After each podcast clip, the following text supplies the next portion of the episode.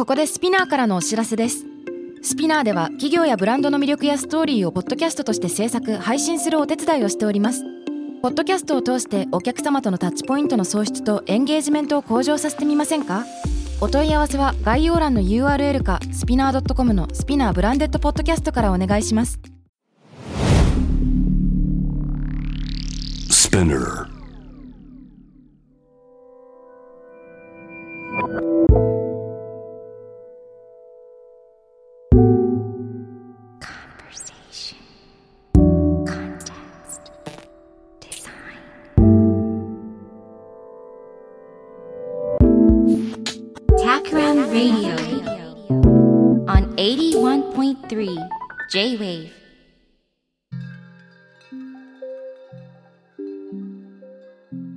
渡辺幸太郎がナビゲートしている 81.3J-Wave Takram Radio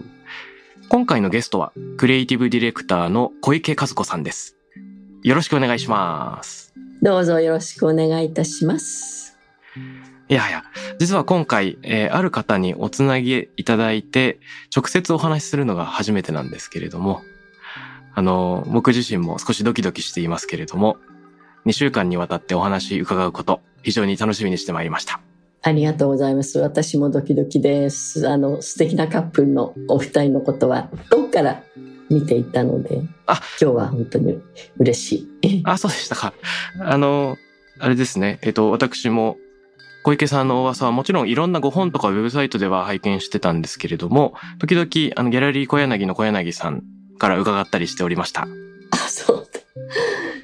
古い仲間です。そうですよね。うん。さて、えーリスナーの皆さんには、小池さんのこれまでのお仕事、詳しくない方もいらっしゃるかもしれないので、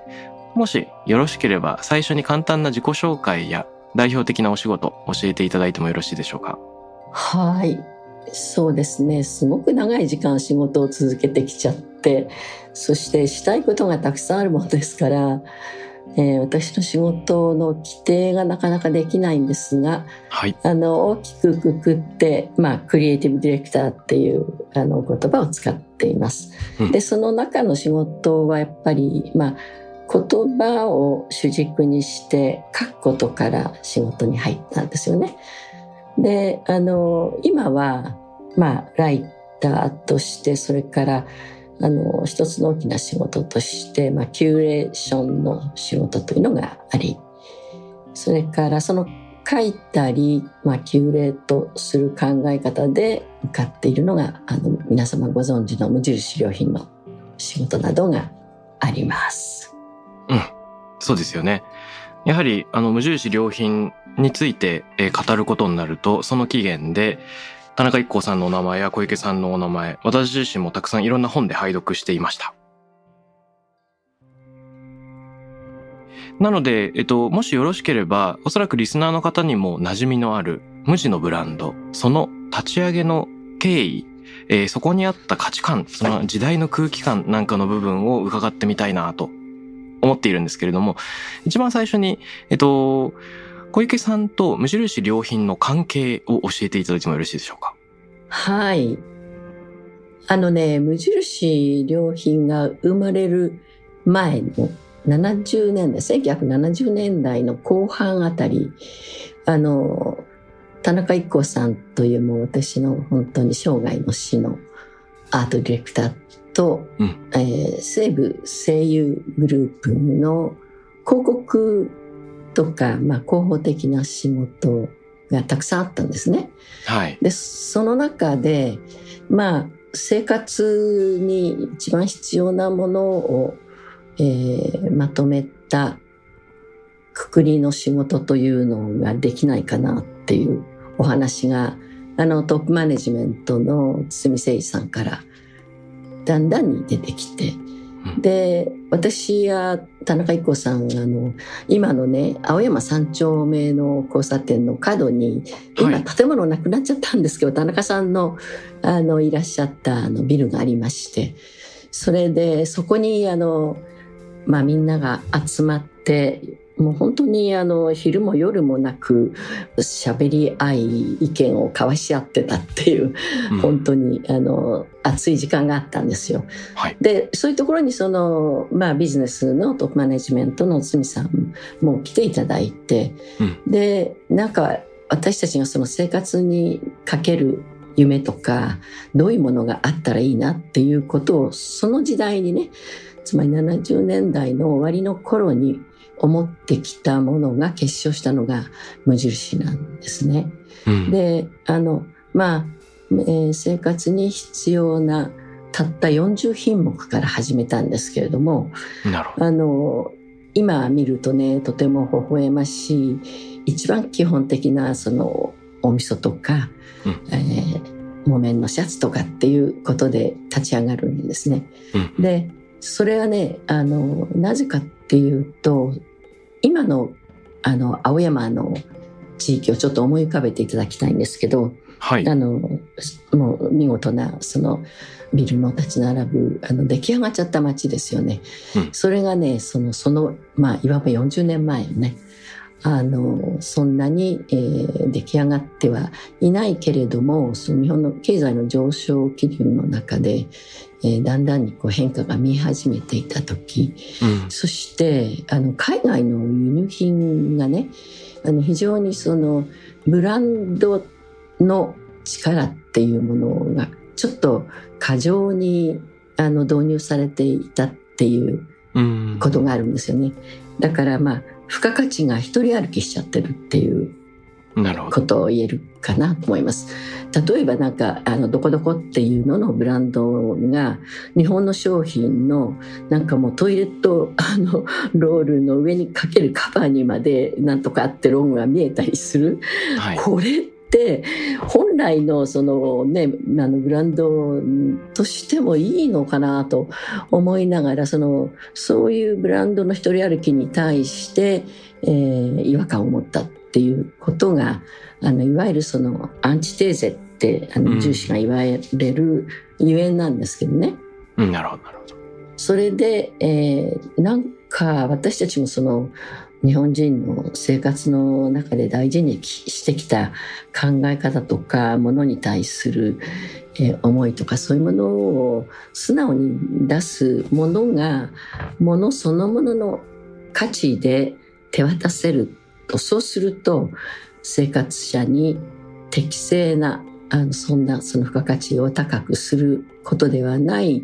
取り組みで手渡せるんじゃないかとこの手渡せるっていう言葉をすごく大事に思いましたけれどもうん。そういうことで商品のくくりを考え始めそれがあのちょうどそのビジネスの側としてはプライベートブランドを一つきちんと作ろうというあの機運と、まあ、クリエイター側の願いとが見事にこう合致したっていうのがあの背景の物語なんです。なるほど。もしかしたら、あの、商社なんかを中心にいろいろな海外のブランドのフランチャイズのビジネスモデルが導入されて、ロゴを活用して日本独自にいろんな商品開発をするっていうことが可能になってしまったというのがあるかもしれないですよね。そうですね。あの、消費の需要がものすごく高まっていって、うん。まあ何でも、その、つけると売れるブランドっていうような、本来のブランドにとっても、あの、決して良いことではなかったかもしれないけれど、商品が一人歩きしていたっていうことで、例えば、ロゴマーク一つつくだけで、あの、シャツのその、素材の本来の価値と、それからまあ、あの、製品化する全てのことを含めても、それのもう何倍もするような値段で物が動いているマーケットにあるっていうことに対しての疑問っていうのかな。そうです。そういうことは、うん、ありましたね。なるほど。なので、私たちが目指すのは、なんか非常にその自然に即した普通のものを普通の価格で買いたいということからすると、これはやっぱりちょっと、まあ、あ反ブランドっていう気持ちも育ち、うん。えーそういう議論があのいくつかありましてそれであの無印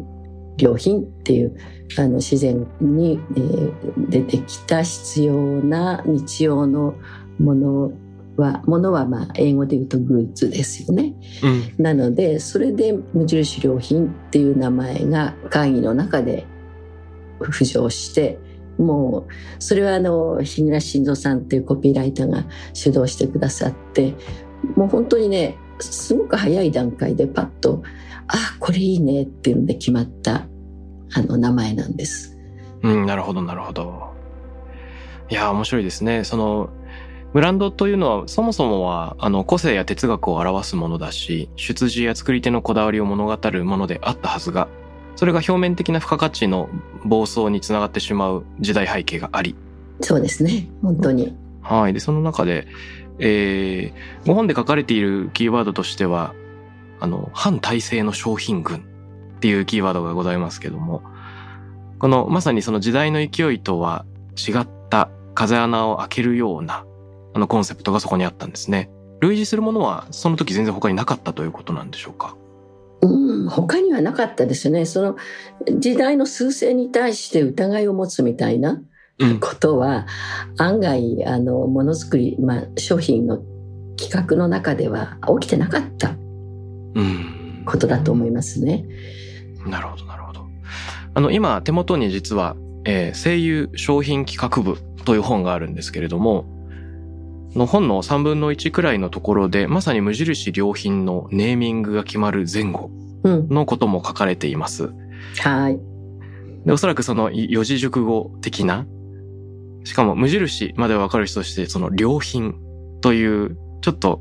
ん？どういうこと？っていうような印象を抱きそうな言葉が生まれた瞬間は一つ何か驚きがあったんじゃないかなと思うんですが、このあたりの経緯は、あの、小池さんの記憶に残ってますでしょうか？そうですね。あの、アートディレクターの田中一子さんとデザイナーの小泉博さんと、はい。それからあのコピーライターの日暮慎三さんと私とか、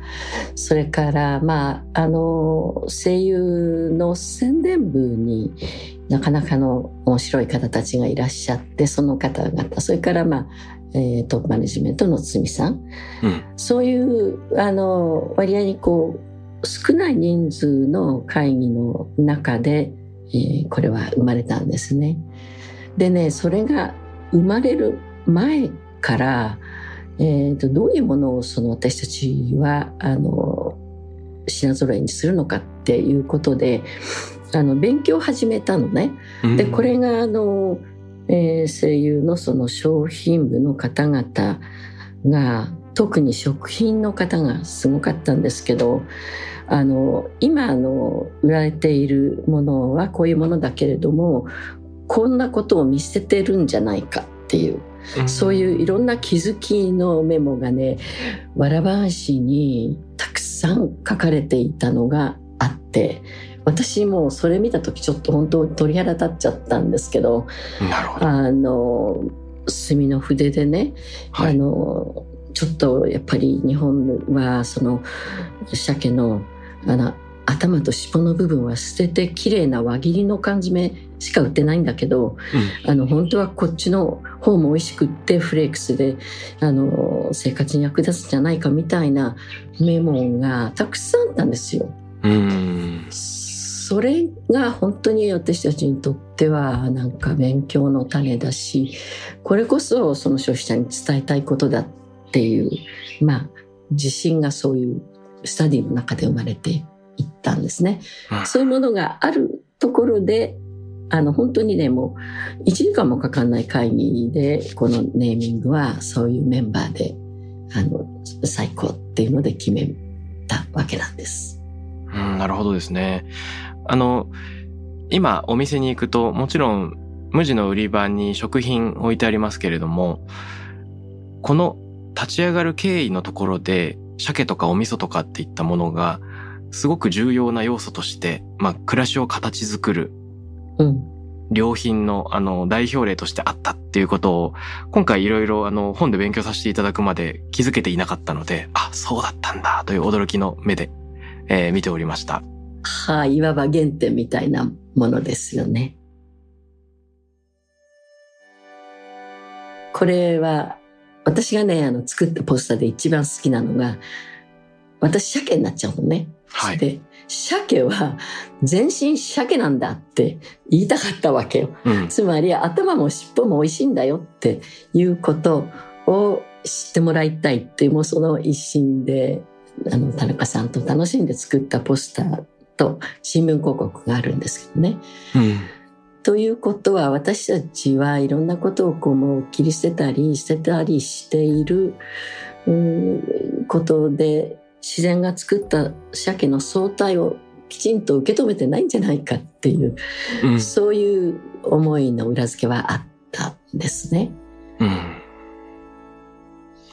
面白いですね。このマーチャンダイザーの方、食品に携わっている方々がいろんなリサーチをしている、その具体の枚挙の中から、無印良品らしい哲学もその同時に浮かび上がってきて、すごく具体的なその食品と、えー哲学的な考え方がこの相互作用の中で立ち上がってくるっていう瞬間がここにあったのかもしれないですね。そうですね。まあ、例えばもう一つは、椎茸もね、はい。あの、端っこをあの切り捨てていたりっていう、そういうマッシュルームの缶詰なんかは、えーなかなか無駄な部分をとして切り捨てられていた端っこの部分も美味しいんだよっていう、まあそんなようなことは、やっぱりあの、マーチャンダイザーから私たちは勉強したり、それからそのことについては、主婦たちのオピニオンリーダー的な方たちが参加してくださったことの中からも聞こえてきたんですよね。うんうんそれで、まあ、あの、鮭の端っこと、それから、あの、割れ椎茸っていうのが当時の、あの、広告のスターになっちゃって、あうんの、いくつかそういう表現をしていますね。うん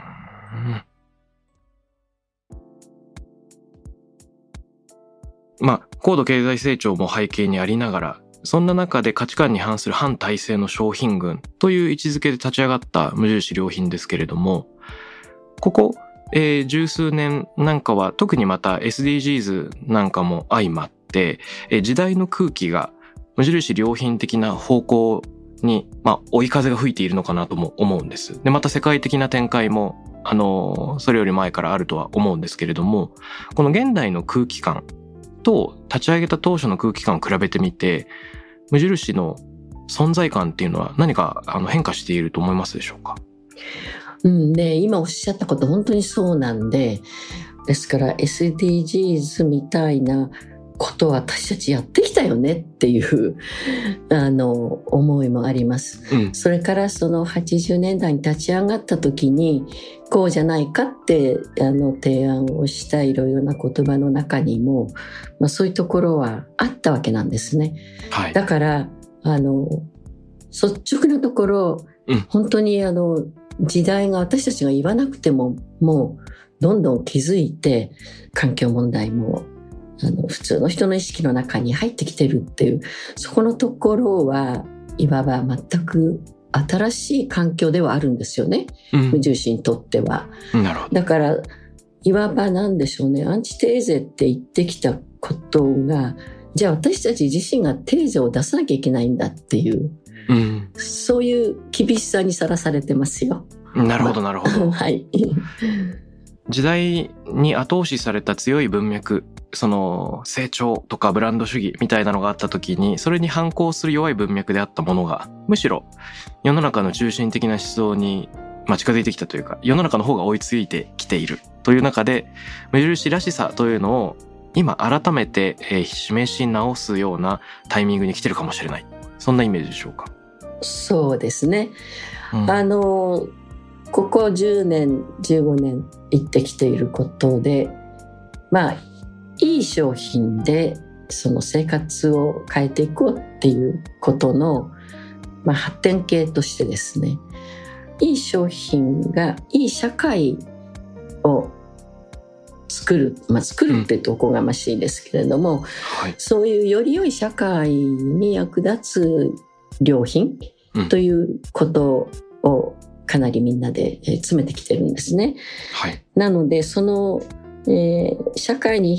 対してどういう、えー立ち位置でどういうあの、ことができるかという意味では、いろんなその、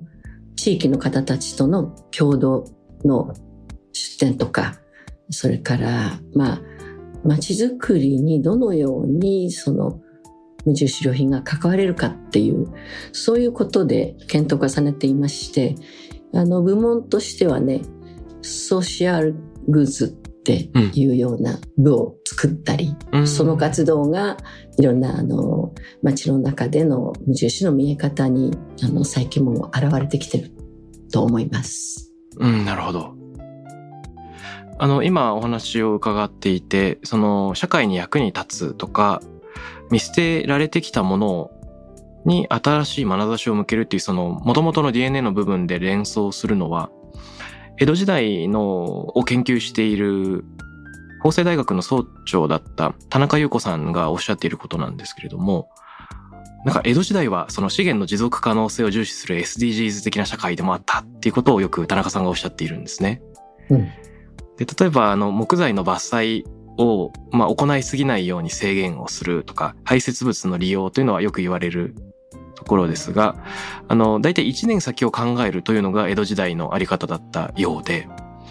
魚も山の動物もその取りすぎることをせず、来年の同じ時期も収穫があるような、その四季の循環というのを踏まえていたというような記録があるそうです。うんで、えっと、こういった、その、まあ、何年後、10年後、20年後というところまでのシェアはさすがになかったかもしれませんが、その持続可能な社会という切り口というのは、もしかしたら、その日本の価値観の中に脈々と受け継がれてきたのかもしれないということをふと思うんですね。うん、で、そうなった時に、あの、小池さんにちょっと伺ってみたいなと思ったのが、無印良品を立ち上げる時に、えー、小池さんや田中一行さんが日本独自の価値観をいろいろリサーチされていたということをあの本の中で読みました。その日本にまつわる様々な調査の中で特に印象に残っているものですとか、無地の哲学に通底している部分、なんかあったら教えていただきたいな。うん、そうですね。あの、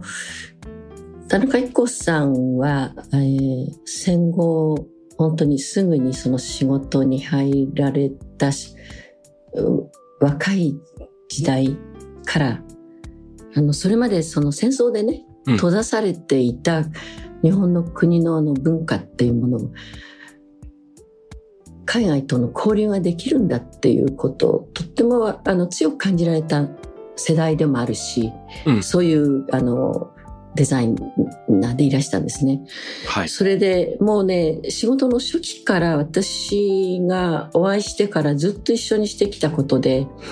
その日本の文化を海外に知ってもらうっていう本作りをたくさんしたんですよ。うん、うん、でね、それも面白いんだけど、あるね、国際会議に招かれたりするですですよね。そうすると、あ、お土産に本作ろうっておっしゃって、それで、えっ、ー、と、それは例えば、えっ、ー、と、日本の色彩のことをまとめようっていうんで、ジャパニーズカラーリングなんていう本は、これはあの、えっ、ー、と、オランダのね、あの、アムステルダムで、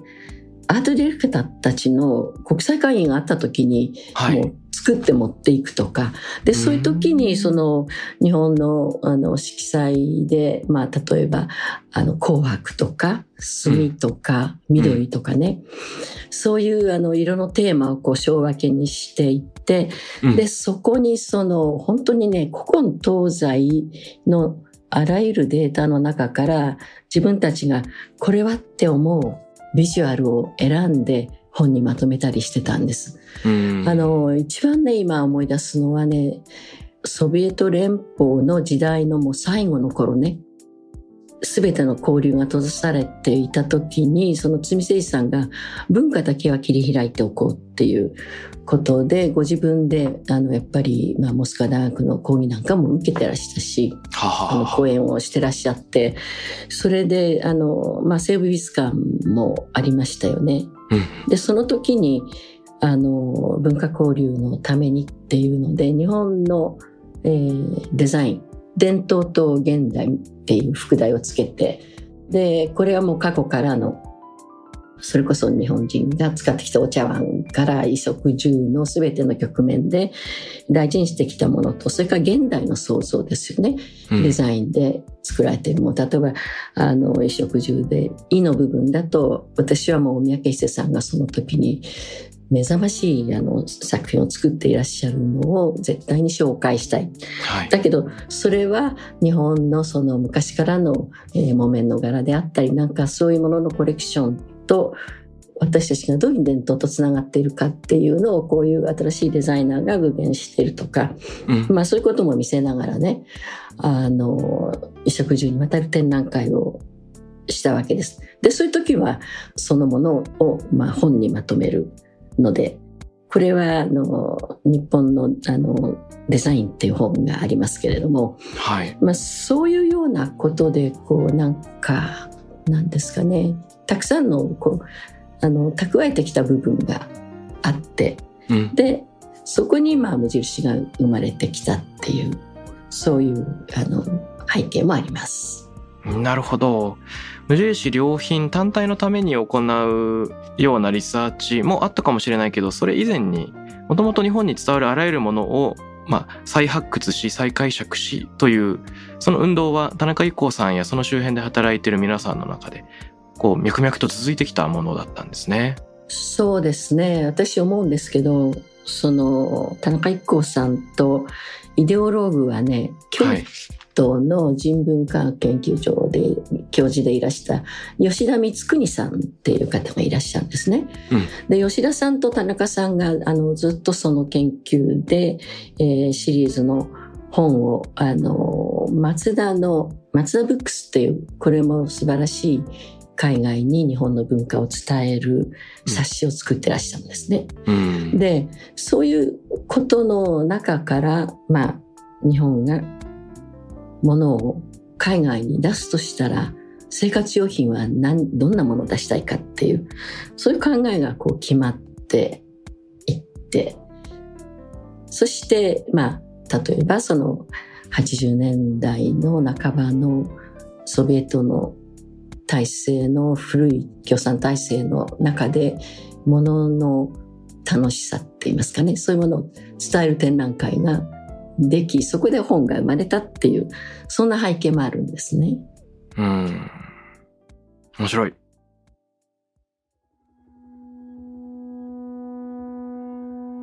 いや今のお話の中からうん学びたいなと思うところがたくさんあったんですけれども例えば海外に行くときにお土産でその身の回りでその売られているものを見繕うのではなくて、そこに新しいクリエーション、自分たちでなんか作って持っていこうっていうね。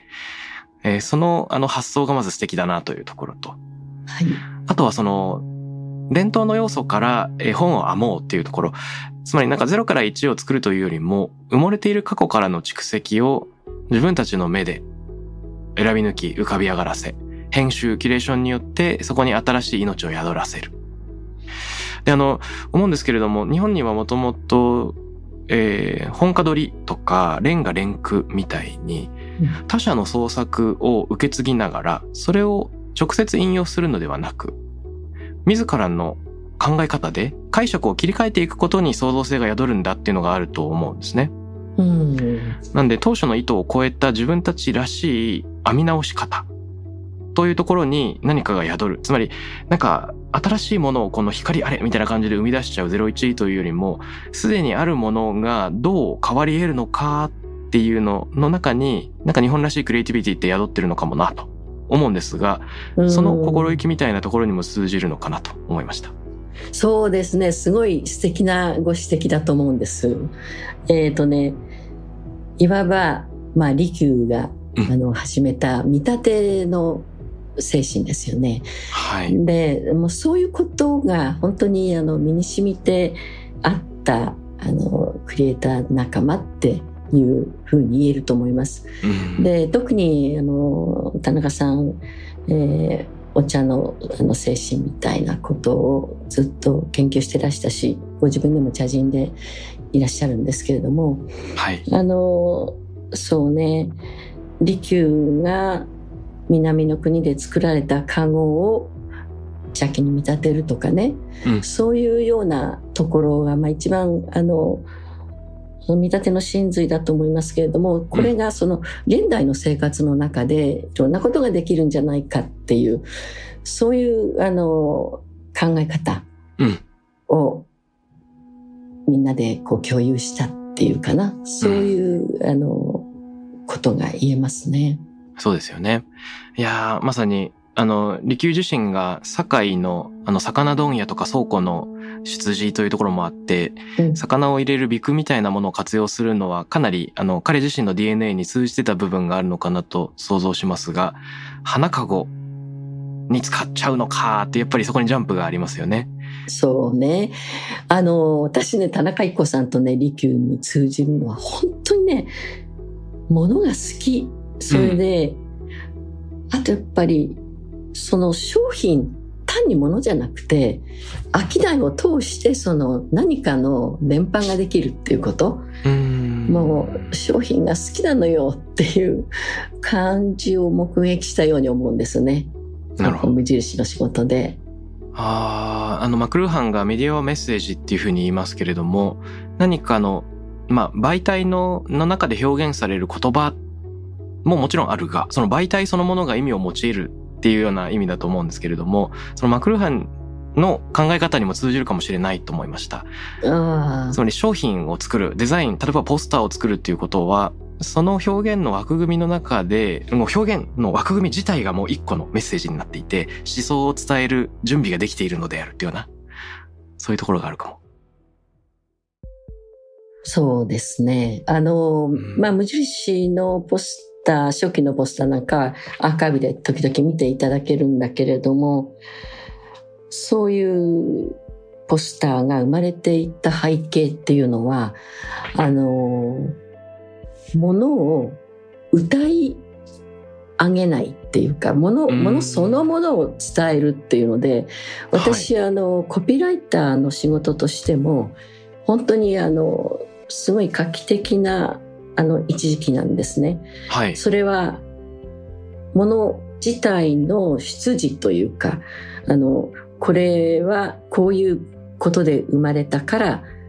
それをまあ訳ありっていうふうにみんなが表現するようになったんですけどなるほど。だからこの価格でお手渡しができるっていうような、うん、そういうことのそのものの商品の成り立ちだけをラベルに書き、うん、そしてそれが新聞広告をね15段を打った時でも、うん、全部その訳だけ書いてあの一切そのこう褒めたたえるというか歌い上げる言葉なんていうものは使わなかった。あのラベルすなわちボディコピーみたいな。そういうあの思い切りができたのもやっぱり、まあ、ビジネスとそれからクリエイターの感覚っていうのが本当にこう一致したのでできたんですね。で、それがやっぱり生活者、消費者にあの受け止めてもらえたっていう、これがとても、あ、やったっていう感じはありましたね。あの、無印良品の四字熟語の間に、あの、ボディコピーが組まれているポスターなんかを改装しましたが、例えばああいったものでしょうかね。漢字と漢字の合間の3つの空きのところに文字がびっしり組まれている。そうそう、その理由をね、それ面白いんですけど、はい、そのさっき申し上げた本当にパッとみんなで、あ、これいいねって言って無印良品っていう名前を決めて、それはあの、うん、サンシャインビルにあった、あの、声優のあの事務所なんですけども、うん、でそこから帰っていく私たち青山の青山三丁目のあの角に田中さんの事務所があって私もそれから2分ぐらいのところに事務所があったんですけど、はい、で帰るタクシーの中で小池さんね無印良品ってその間に3つ感覚があるでしょ、はい、あれでさっき言ってた3つのポリシーを入れようよっておっしゃるんですよ。それは素材の点検それから、えー、工程の省略ね。プロダクション、はい、あの、ものを作る時の工程の点検をして、なるべく、あの、経費をかけないようにっていう意味での工程の省略。それから、えー、放送の簡略。過剰な放送はしない。もうクラフト紙の無印の袋で、うんあのいいんですっていう思い切りですよね。まあそういうことを言い出されて私あそうかすごいなと思って4文字の3つの場所で3つのポリシーを今決めたばかりじゃないですか。はい。それでで青山三丁目の角で2人でタクシー降りてで私もう事務所に戻る頃には、あのさんちゃんとそういう地組みも何時何行よっていうのを送ってファックスでその頃はいただくっていうそんなスピード感でやってましたね。うん。思いついた途端に形にしてもう送ってしまう。そうですね出ちゃうね会議の最中にもバッとこう出てきてしまううん。そういうこともしょっちゅうでしたし。いやー、素晴らしい。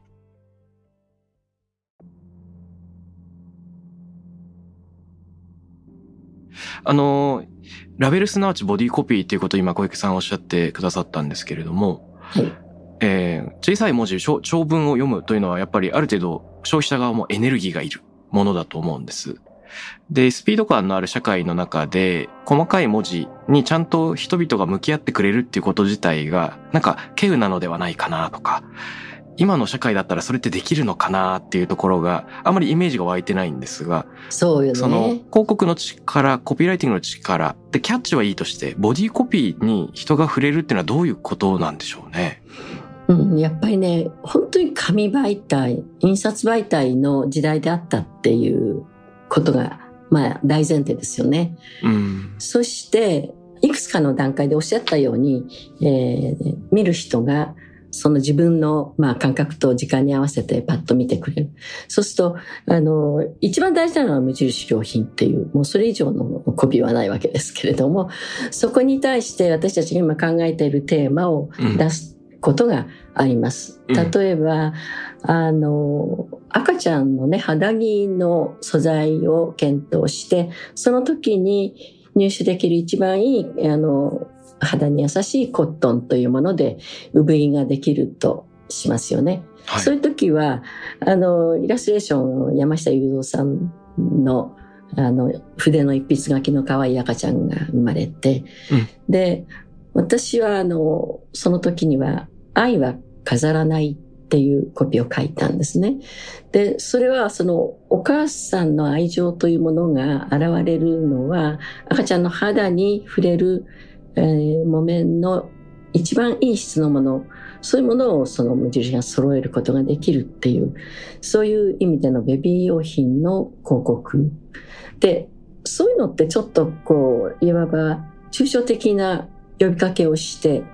えーものの、あの、紹介をするとか、はい。そういう変化は初期にも、あの、いくつかあったんですけれども、うん。まあ、あの、テーマによって、それぞれの訴えかけと、えー強調点っていうのは違ってはいます。なるほど。ただ、えっ、と、だからこの木綿はどこで取れてこういういいものだからっていう歌い上げは一切しなかったっていうものと使う人の関係みたいなことは、あの、かなり注意して書きましたね。なるほど。今、無地伊豆無印良品アーカイブの本手元にあるんですけれども、ちょうどその中に一連のポスター、えのページがあります。そこに愛は飾らないも載っていて、他にもいくつか載っているんですが、確かにおっしゃる通り愛は飾らないとだけ言われても全然商品を歌っていないですね。それははい何か言っているの、何を言っているのか一瞬わからない投げかけみたいなものとしてあって、どういうことなんだろうという知的好奇心を刺激するからこそ、ボディコピーの中にも入っていくのかもしれない。うん。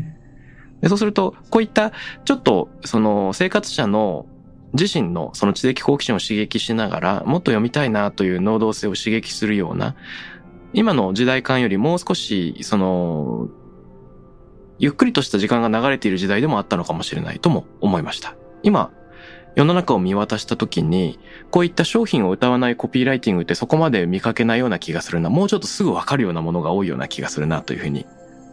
思って。そうですね。とってもこうキャッチーにボンと一つ言っとかないとっていう、うんなんかせかせかした時代だなっていうのは私なんかも思います。うん。あの、もう一つ気になっているもので同時代に本当におしゃれだっていうのがあると思うんですが、こちらも教えていただいてよろしいでしょうか？あ、あれはね、はい。あの、さっき申し上げた、その割れ椎茸っていう商品の取り組みで、えーつまり、あの、端っこを切ってしまって、中側だけの美しい形の椎茸を、えーナショナルブランドでは出していたんだけれど、うん。あの全て美味しいので使いましょうっていうことで、えーそれから椎茸があの丸の美しい形でなければ商品に、えーならないっていうので捨てられたり取り外されたりしてたものも、うんあの売るんですっていうねうん。そういうその無印の姿勢の中で生まれたことなんですが、それをお母さんの愛情で端っこの部分も一緒にその入っている無印のあの椎茸を使ったらお寿司だってこんなに美味しくなるんじゃないっていうのを言いたかったわけ。うん。でそれでだからあのお母さんの腕次第であのこれはねお正月に出した広告なんですね。なるほど。でえっ、とね80年のお正月に発表したと思います。それで本当にもう食べ物の撮影ではこれっていうあの写真家お願いしてきちんとしたスタジオ撮影をして、うんうん。あの、見事なチラシ寿司を見せてあげようっていうので、で、田中さんご自分ももう料理は達人だし、あの、その時ね、自分が一番大事にしていたイマリンの器を、はい。あの、持ってらして。あアートディレクター私入れた物。そうなんです。だから、それがスターの、あの、イマリのお椀に綺麗に盛り付けた。そのお寿司を見てて私、やっぱり、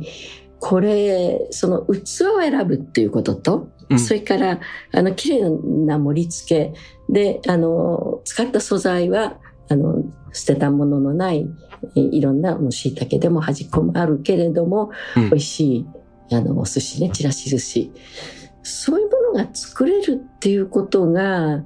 一番なんか、おしゃれな生活っていうか、まあ、糸井さんがその頃に美味しい生活っていう名コピーを書かれましたけれども、はい。なんかその、暮らす心意気みたいなものに訴えたかったんですよね。うん。だから、うわあ、そんなことできちゃうお母さんっておしゃれだなっていうことを表現していました。うんなるほど。うん、面白いですね。この一つの写真の中にもいろいろな背景が伺えて、田中育子さんの私物だったんだとか、その愛情を込めてね、素材だけでなく、その、これで食べてもらうと美味しいんじゃないかな。見かけよりも素材でっていうところのその精神が伝わってくるところ、今お話を聞いてより深く理解できました。ああ、よかった。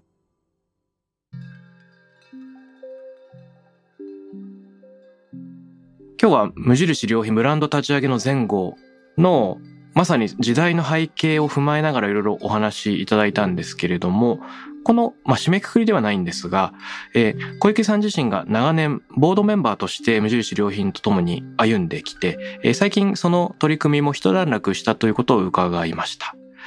えー無印とのその歩みというのを総括して、今小池さん自身が考えてらっしゃることもしあったら最後に伺ってよろしいでしょうか。はい。そうですね。まあ、あの、えー作ってきた、あの、面々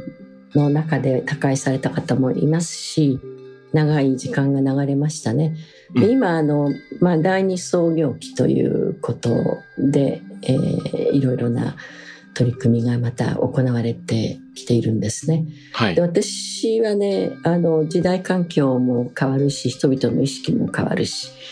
あの変化はもう当然だと思っているんですがただその無印の、まあ、アイデンティティっていうものね。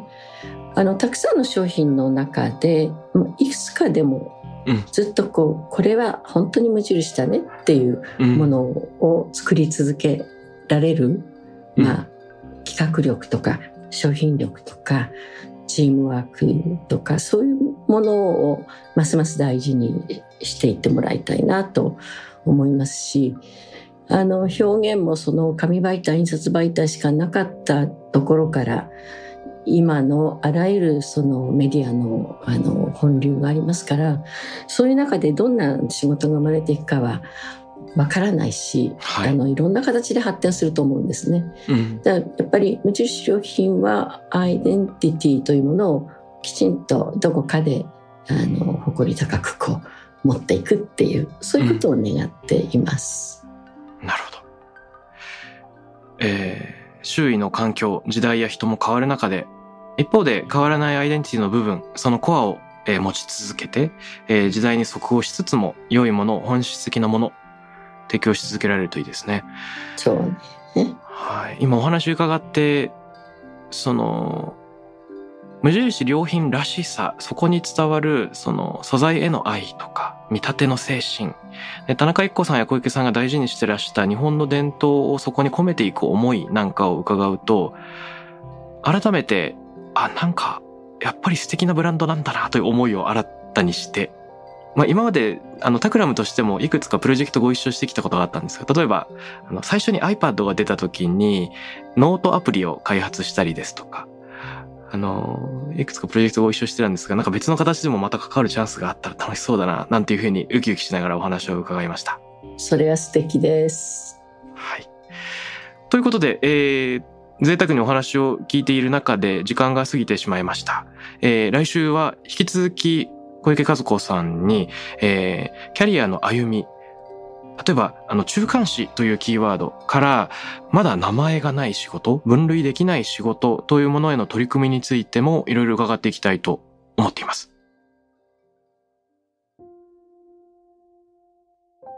タクラムレディオに関するメッセージや感想は、ツイッターから、ハッシュタグ、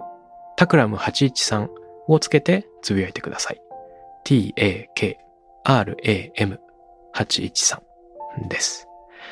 また、僕、渡辺幸太郎への質問や相談などは、Twitter のダイレクトメッセージからも受け付けています。番組オフィシャルアカウント、アットマーク、タクラム813をフォローして送ってください。